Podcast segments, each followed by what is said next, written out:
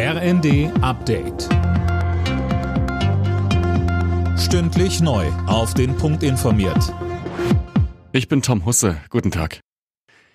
In mehreren Bundesländern hat die Feuerwehr weiter mit Hochwasser zu kämpfen.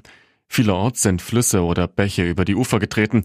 Betroffen sind etwa NRW, Sachsen und Sachsen-Anhalt. In Thüringen und Niedersachsen mussten Ortschaften wegen der Wassermassen teilweise evakuiert werden. Auch in den nächsten Tagen soll es verregnet bleiben. Niedersachsens Ministerpräsident Stefan Weil betonte in der ARD, wir sind noch nicht über dem Berg. Wir haben nach wie vor eher ungünstige Wetterprognosen.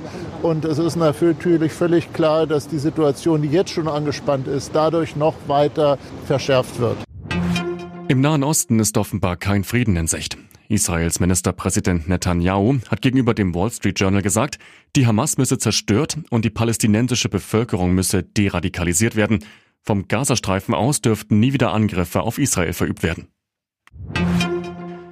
Weil Windstrom immer wichtiger wird, muss das deutsche Stromnetz stärker ausgebaut werden als geplant. Das sagte der Präsident der Bundesnetzagentur Müller der Rheinischen Post. Michel Kolberg weiß mehr.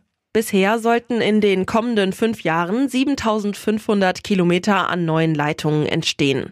Die Netzagentur hebt das Ausbauziel nun nochmal kräftig an. Müller geht davon aus, dass Deutschland bis 2045 nochmal zusätzliche 5600 Kilometer an neuen Leitungen und Offshore-Anbindungen braucht. Mit dem Ausbau geht es laut ihm nun auch schneller, weil die Ampelregierung Beschleunigungsgesetze auf den Weg gebracht hat. Der Deutsche Städtetag fordert vom Bund leichteren Zugriff auf Baugrundstücke. Verbandschef Dedi sagte den Funke-Zeitungen, Städte bräuchten ein Vorverkaufsrecht für alle Grundstücke im Stadtgebiet. Man könne es sich nicht leisten, dass Flächen jahrelang brach liegen. Alle Nachrichten auf rnd.de